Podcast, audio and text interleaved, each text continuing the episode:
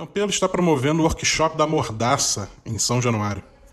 Ontem o Globo Esporte publicou uma matéria dizendo que a diretoria promove um workshop sobre sigilo de informação e que leva à assinatura de um termo de confidencialidade.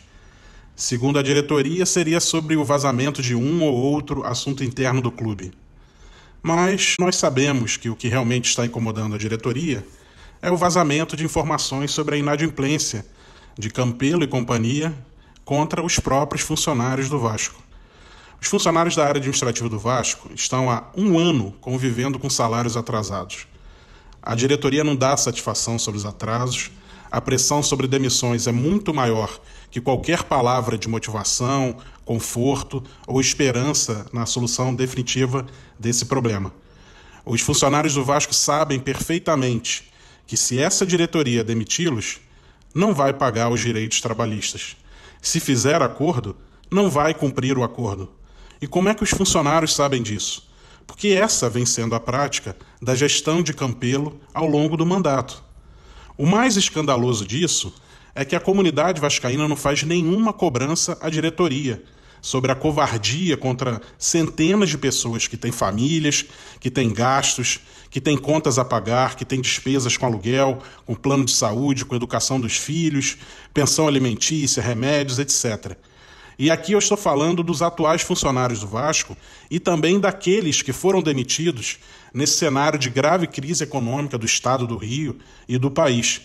Em outra gestão, nós vimos que o funcionário era grato ao clube por se sentir prestigiado, por ter como prioridade o pagamento dos seus salários, pelo bom ambiente de trabalho sem pressões sobre demissão, enfim, por ter satisfação pelas condições dadas para exercer sua profissão no clube.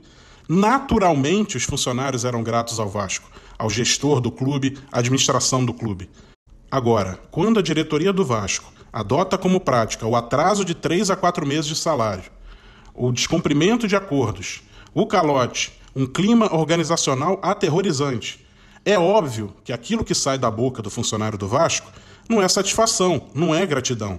Portanto, Campelo e companhia não têm condições morais para pressionar os funcionários com workshop da mordaça ou assinatura de termo de confidencialidade.